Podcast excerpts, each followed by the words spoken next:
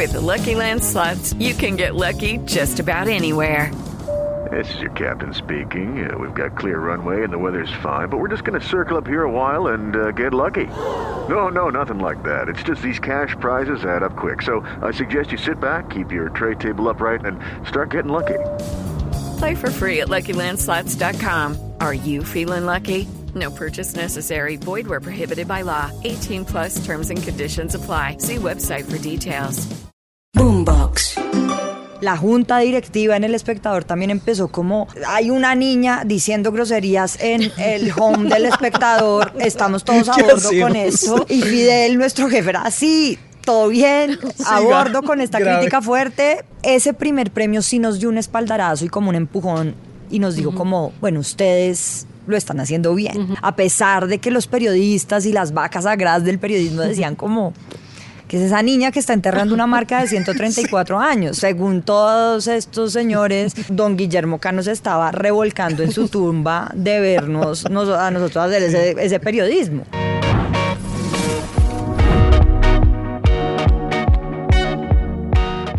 Bueno, Mónica, tremenda invitada que tenemos en lo más viral, Sí. María Paulina Baena. Yo sé que todo el mundo la, la Todos había fans, visto. sí, Exactamente, todos muy fans. Estaba antes en, en La Puya. ¿Qué está haciendo ahorita, María Paulina? Descansando. eh, Importante, importante, descansar. En diciembre te fuiste de La Puya, ¿cierto? Me fui de la Puya Sí. en diciembre y del espectador eh, y ahorita estoy pues como en la vida del independiente que es como llena de proyectos y también de descanso también y de cosas que uno quiere hacer sobre todo, o sea, es como elegir bien qué quiere hacer uno y de verdad como irse por ahí. que además eso uno a veces no se toma ese tiempo, Juanca y María Paulina, porque, bueno, a mí me ha pasado también que como que uno va y, y pasan, ¿cuántos? 10 años más en este, tiempo. en este ritmo ese del de periodismo que, que- es bien duro y cuando ya finalmente toma como ese tiempo, ahí es como que empieza a- Sí. a, a- a pensar más, ¿no? Como, bueno, realmente qué quiero hacer o hacia dónde me quiero dirigir, cómo es ese proceso ahorita que estás viviendo y sobre todo cuéntanos también cómo fue esa decisión de, de- de- de- de dejar el espectador, porque supongo que no fue nada fácil. No, eso fue, fue pucha, como terminar con un novio que uno quiere mucho, Sí. mucho, Sí. mucho, mucho. Eh, y que no es como por falta de amor que termine, sino porque como que ya, sí, ya yo como que necesitaba eh, otras cosas en mi vida, necesitaba probarme también en otras cosas, en otros personajes, quizás, no sé.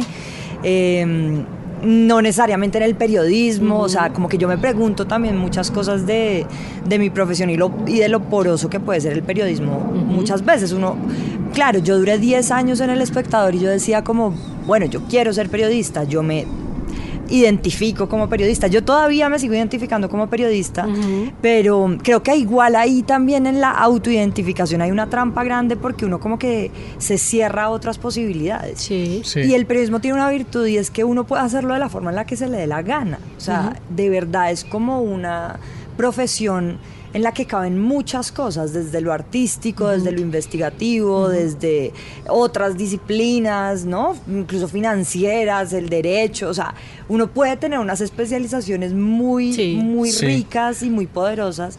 Entonces, eh, pues hoy ha sido difícil, pero también ha sido como un momento para, para desidentificarme, que es pues como poderoso también Sí. y es rico. Sí, sí, sí. Entonces, eh, pues estoy en un momento como de, de buscarme, que yo creo que eso es una cosa que, que todos hacemos siempre, como estarnos buscando a ver qué. Sí. Eh, ir viviendo ese día a día Sí. y ya, y ya, y como tenerle mucho cariño también a todo lo que aprendí acá, que Claro. fue pues muy grande, o sea, Claro. como muy, muy importante. No, pues tremenda escuela el espectador. No, Exacto. es tremenda escuela. Eh, ahí estu- mi, mi director de tesis y un Sí. profesor maestro mío fue Jorge Cardona, que Ah, supongo claro, que mío María Paulina también.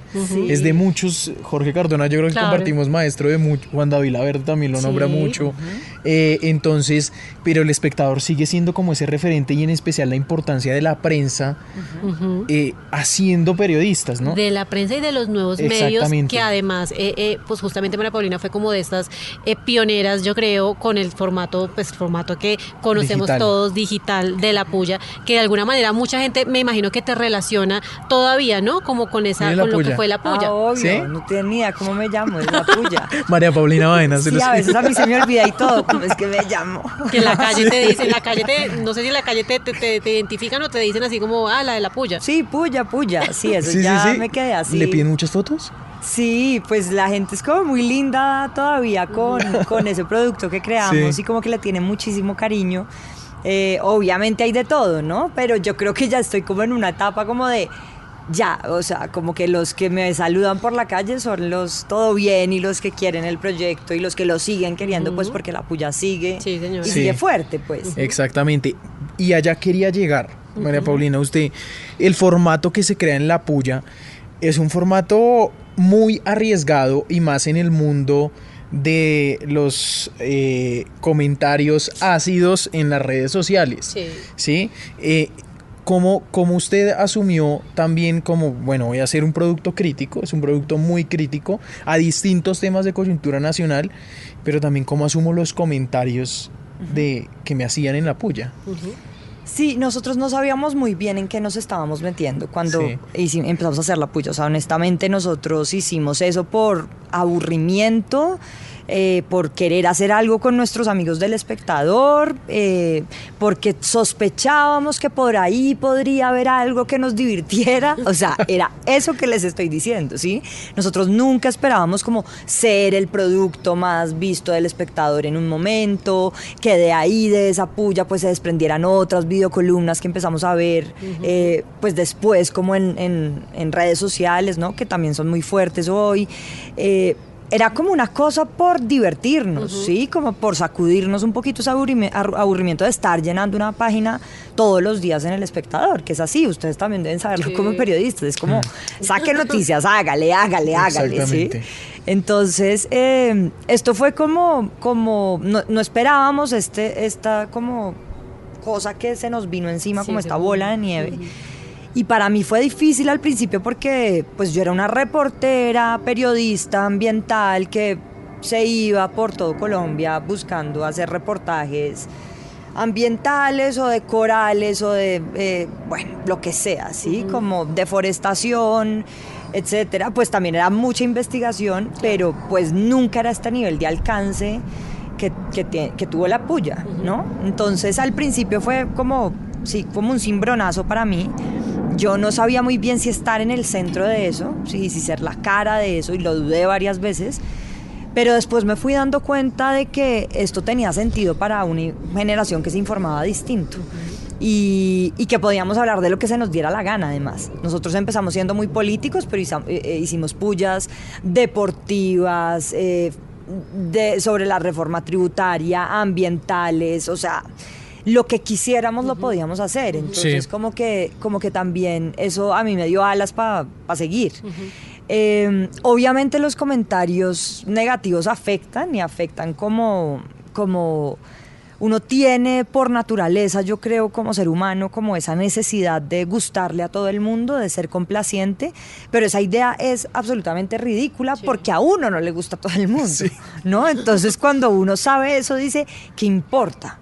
¿Qué importa eh, estar en esta orilla defendiendo esto? Porque soy honesta conmigo misma, con lo que creo, con lo que creo de que debe ser el periodismo, con, la- con lo que me arroja la investigación también. Sí. Entonces, eh, yo creo que eso fue un proceso, ese proceso de incluso de la gente que tú admiras de golpe ya no está contigo y te lanza un poco de dardos en Twitter, ah, duele, duele en el ego, pero al final es como, yo estoy segura de lo que estoy diciendo y lo estoy diciendo porque tengo una investigación detrás que lo respalde y porque tengo un equipo con el que conversé muchas horas sobre esto, entonces como que no me estoy sacando esto debajo de la manga. Exacto, era Pero no le pasa- Era un equipo sí. grande, no era, o sea, Ah, sí. no eran- o sea, María Paulina estaba con quién más, con cuántas personas. Empezamos siendo cinco, luego se redujo y fuimos tres, después fu- alcanzamos a ser como seis, Juan como Carlos seis, era el siete. compañero, Juan Carlos Sí. Rincón. Juan Carlos Rincón era mi Pe- compañero. profesor mío. Ajá, también. De periodismo. Mándale saludo, mándale En saludo. la Juan. Javeriana. Exacto. Sí, exacto. Mándale un saludo a Sí, Juan. mándale Un saludo. saludo a Juan Carlos también. Eh, no, venga María Paulina, eh, pero hablando precisamente de esos comentarios, ya llega un punto en que uno no los lee. Sí.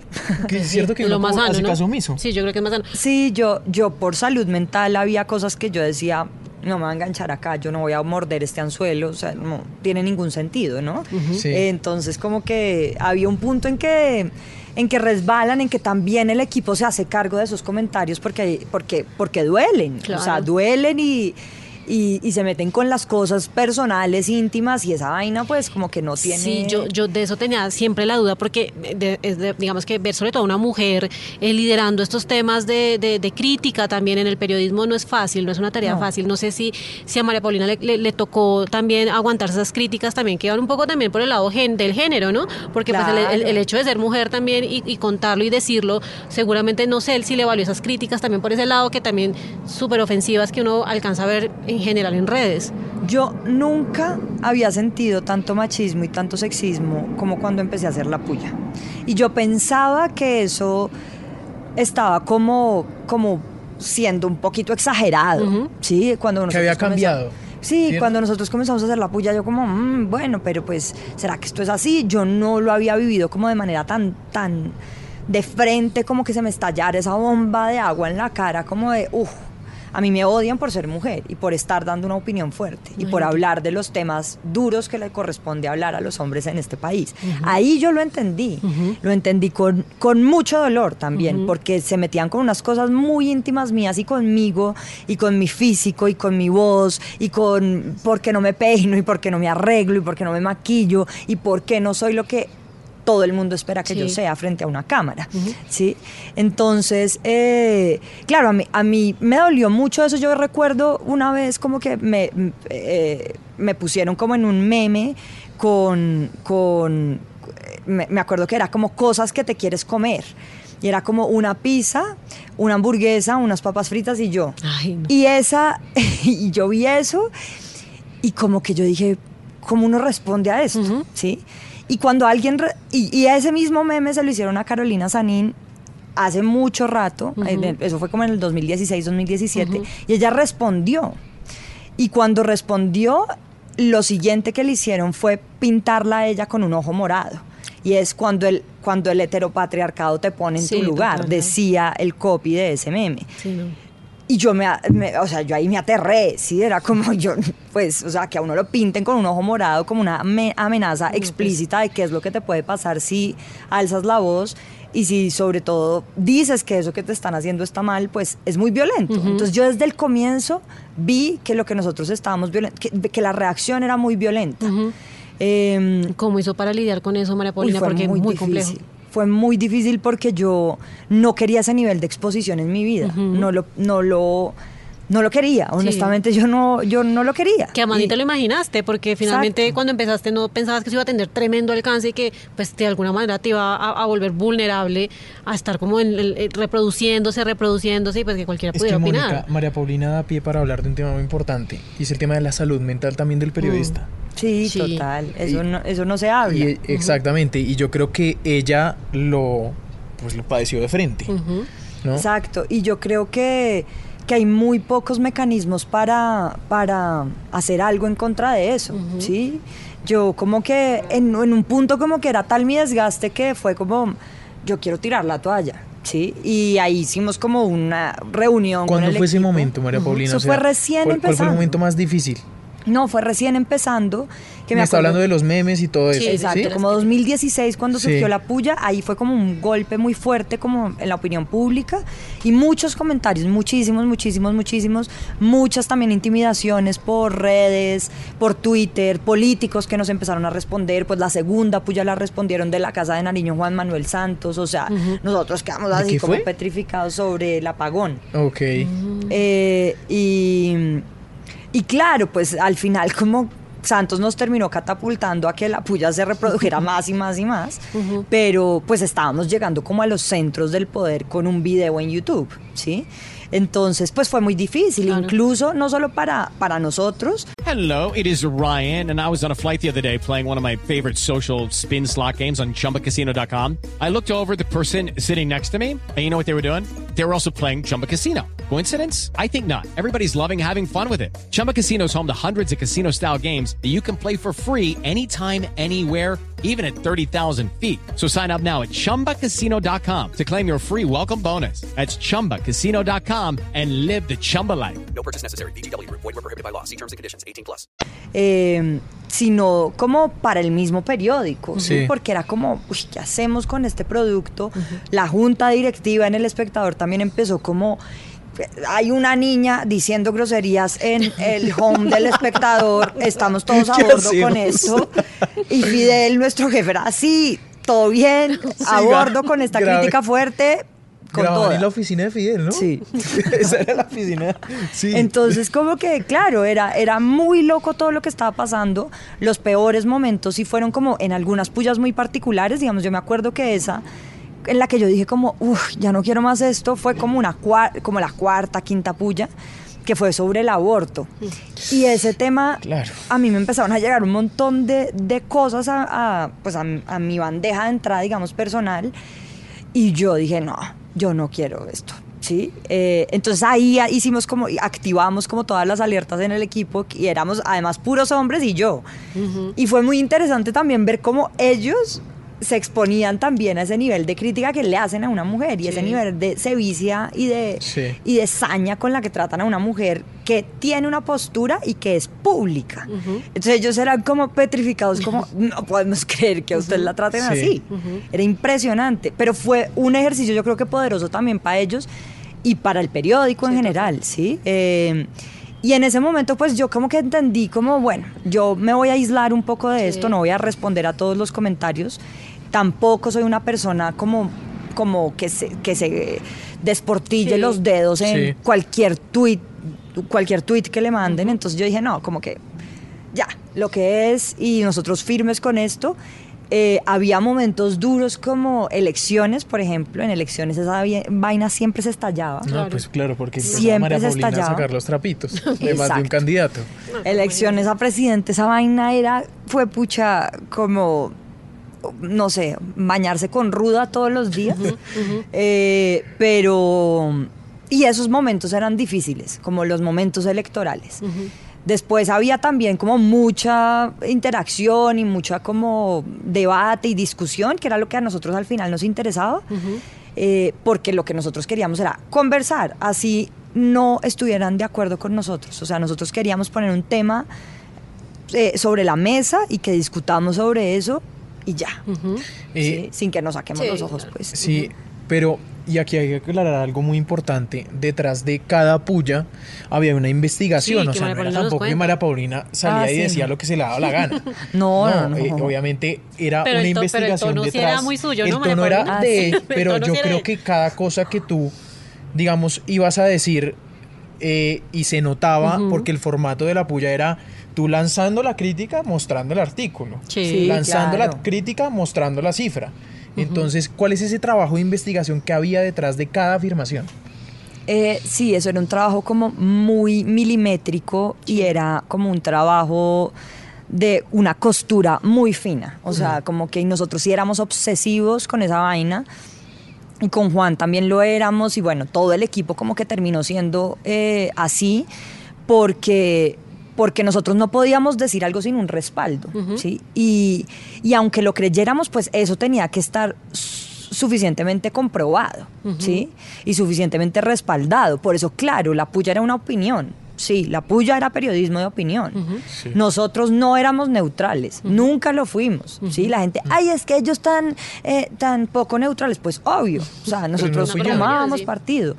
Pero las opiniones serias en periodismo tienen que estar sus- sustentadas con algo. Y eso no quiere decir que no ex- exista Claro. una opinión contraria.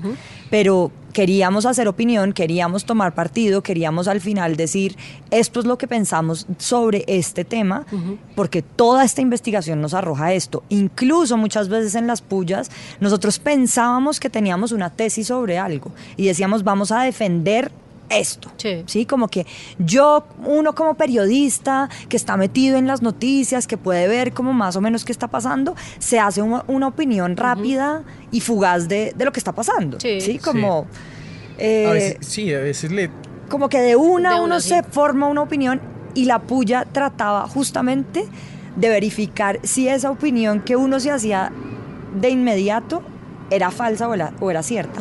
Y muchas veces nos encontramos con que nuestras con, o sea, desmintiendo nuestros propios prejuicios, Mira. ¿sí? Y diciendo como, no teníamos nada de razón acá, ¿sí?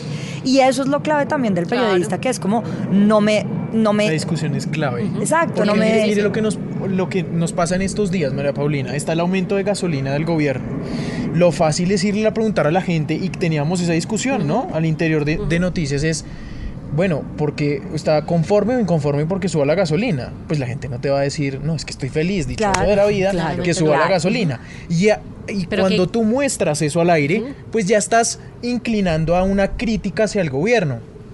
Pero lo que hoy como que respiramos esta mañana No, en Consejo y- de Reacción y dijimos, bueno, ¿por qué no le explicamos más bien a la gente por qué llega el gobierno Petro y sube La gasolina, la gasolina? o- o cuáles son las razones de ese Exactamente, qué tanto porque sabe la esto es gente. algo impopular. Para que un gobierno se la juegue, pues necesita y, y- y- y lo recordé un poco por lo que usted dijo, o sea, a veces uno forma opiniones así y a veces hay detrás de una explicación mejor que puede a veces uno inclusive cambiarle la hipótesis de la Exacto, e incluso lanzar opiniones impopulares. Sí. Es también parte del ejercicio periodístico. O sea, uno no está acá para hacerle el juego a nadie, ni siquiera a la audiencia. ¿sí? Sí. O sea, uno piensa que debe agradarle a su, a su audiencia, que debe tener más likes y debe... Entonces, en ese caso, digamos que, que, su- que, que, eh, suban el precio de la gasolina es una mierda, porque la gente piensa que es No, una mierda. Pues no, o Sí. sea, como que... no- ¿Eso de dónde viene? Exacto, ¿Sí? hay O un sea, cua- déficit, ahí toca subirla, nos vamos a ir a... y puede que sí, puede, Puede que, que no, puede que mm, más o menos, pues eso lo dará la investigación, pero Sí. eso es lo que nosotros hacíamos con mucho rigor en la puya y era como que cada frase que nosotros decimos esté respaldada y comprobada con datos y con fuentes y con fuentes que sepan de ese tema. Entonces, eh, sí, al final era un ejercicio de, de comprobar que eso que pensábamos y que decíamos tiene sentido y tiene asidero o no. Y además, digamos que lo que rescatamos mucho, y yo, digamos también como mujer, y es, es verla a usted, y la veíamos en ese momento como mujer, tomando partido y, y opinando y, haciendo estas críticas, que incluso después, eh, pues ya María Polina me corregirá, incluso la, la- la mencionaron, la- la- usted se ganó un, un Simón Bolívar, ¿no? Simón Bolívar también por su trabajo periodístico, y luego además como una de estas cinco mujeres eh, eh, eh, del mundo, ¿no? Periodistas del mundo, escogida por One Young World como mejor periodista. Cuéntenos un poquito de esto, porque es emocionante además, eh, eh, es un trabajo que, que, que, pues ya lleva haciendo un muy buen tiempo y que pues le valió estos este reconocimiento, ¿no? Eh, a nivel mundial. Sí, eso fue una locura, porque yo, o sea, nosotros no hacíamos la puya tampoco para ganarnos premios, ¿sí? Sí. Eh, claro que, que también hay eh, varios periodistas a los que yo les oí decir y que también es un buen consejo, yo creo, y es eh, hagan todas sus investigaciones periodísticas como si quisieran ganarse un premio. Eh, pero nosotros no lo hacíamos así, o sea, nosotros éramos como, hay que hacer esto, queremos hacer lo otro, lo vamos a hacer bien, o sea, como que... eh, Sí. Al final estamos como arriesgando mucho nuestro pellejo como para Claro. se- como no estar seguros de lo que estamos diciendo. Entonces, eh, sí, nunca, nunca fue con esa intención como de ganarnos premios, eh, pero ese primer premio sí nos dio un espaldarazo y como un empujón y nos dijo como, bueno, ustedes lo están haciendo bien en este mundo, a pesar de que los periodistas y las vacas sagradas del periodismo decían como que es esa niña que está enterrando una marca de 134 años, ¿sí? De 130 años, que ya el espectador... Porque también es un tema generacional ahí, Mucho, ¿no? mucho. Claro. duro, duro, Mucho, sobre todo mucho. para los periodistas más jóvenes, pues entrar en este mundo no es fácil. Claro, pues, mejor dicho, se- según todos estos señores, nosotros, pues, o sea, Guillermo Cano, don Guillermo Cano se estaba revolcando en su tumba de vernos nos- a nosotros hacer ese, ese periodismo. Entonces esto sí fue como, no, o sea, acá seguimos haciendo esto, tenemos un formato que es novedoso, que es muy sencillo, que es poco sofisticado, que no tiene ninguna ciencia, sino el ejercicio periodístico básico del rigor, del contraste de fuentes y del criterio y de no arrodillársele al poder. No como que eso es lo básico del periodismo. Nosotros lo que hicimos fue como otro formato, otro formato eh, que es como mucho más millennial, si se quiere, mucho más tranquilo, de- tal vez ramplón, tal vez grosero, tal vez eh, eh, soez, no sé, lo que quieran, pero, pero era una cuestión de forma lo que nosotros hicimos. O sea, nosotros no cambiamos el periodismo desde Sí, sus desde su origen, sí, ¿no? exacto, de sus bases. Entonces, eso, e- ese premio sí nos dijo a nosotros como, sigan por ahí, está bien.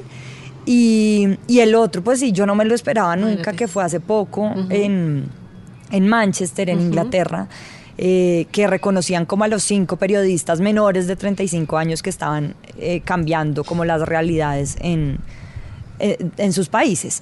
Entonces, eh, pues ahí yo estaba con un afgano, con una eh, mujer de la India que trabajaba en la BBC y que cubría todos estos crímenes de guerra. Eh, bueno, eh, entonces también para mí era como, wow, Sí, yo estoy tremendo. acá al lado de esta gente, pues pues era un honor para mí y, y- y yo no me la creía, no me la creía, pues porque también esto era un trabajo de muchos años detrás y de y de dar mucha puya y como recibir también mucho odio y mucho amor también al Sí, final. Pero todo. como estar seguros de recibirlo y todo el tema. Viajé a Inglaterra y lo recibí. Justo en ese momento se murió la reina, entonces fue como un acontecimiento. Típico en la vida del periodista, ¿no? Vaya y me hace. Sí, yo era como, mm, ¿será que digo que estoy acá? Vaya y me hace un, Un- un- un reportico. Sí, sí, sí, sí, sí. Mi hija, usted que es periodista, vaya Sí, y, vaya. y- Vaya y cubra de paso, sí. y vaya al Palacio de. Buckingham a ver qué. Pero eh, no, pues eso fue como muy chévere y creo que es como los premios sirven para eso, ¿no? Como para creérselos, mm, o pues un poquito, eh, pero no para ser más vanidosos, sino como para mostrarle a uno que tal vez por donde va está bien, Sí. que tiene que seguir por ahí como ajustando las clavijas y ya. Bueno. Es tremenda historia, ¿no? Tremenda historia y bueno, estamos muy a la expectativa de lo que venga de aquí en adelante con María Paulina porque seguramente será algo muy interesante que ojalá podamos seguir viendo en las redes, no sé si, si ese sea el camino escogido al final Sí, o no, pero sería buenísimo. Bueno. Pues no sé, no me metan presión. Eh, no sé, no sé. Yo, yo por ahora como que quiero mirar qué, qué, mm, qué viene para mí, como respirarlo también. eh, ver qué me gusta, porque yo creo que parte de- también del éxito de la puya es que nosotros nos la ¿Los gozamos. medios están sobre la mesa? O sea, volver a Ah, medios. Pues a- por ahora, no- por ahora como más relajado. Ok. Sí. Pero sí, o sea, yo tengo mucho interés como en hacer podcast, tengo, a mí me gusta mucho la televisión, me gusta mucho el cine, me gusta mucho el teatro y con la puya de hecho sí- hicimos una Actriz, obra. sí, también. Eh, entonces como que eh, hay muchas posibilidades y a mí me sigue gustando mucho el- el- la labor periodística, digamos, como el investigar, el ir, el escuchar, sobre todo, como que creo que un buen periodista escucha, entonces como que eso, eso a mí me seduce todavía. Bueno, pues todavía no vamos. sé qué, no voy a hacer como no, sí, no, el pues- libro, sale el libro, no, pero, pero pues vamos a ver. Bueno, vamos a estar muy pendientes, ¿no, Juanca? Sí, pues muchas gracias, María Paulina. Eh, otro capítulo de Lo Más Viral. Gracias. A Gracias por acompañarnos. Lucky Land slots, you can get lucky just about anywhere. This is your captain speaking. Uh, we've got clear runway and the weather's fine, but we're just going to circle up here a while and uh, get lucky. No, no, nothing like that. It's just these cash prizes add up quick. So I suggest you sit back, keep your tray table upright, and start getting lucky. Play for free at LuckyLandSlots.com. Are you feeling lucky? No purchase necessary. Void where prohibited by law. 18 plus terms and conditions apply. See website for details.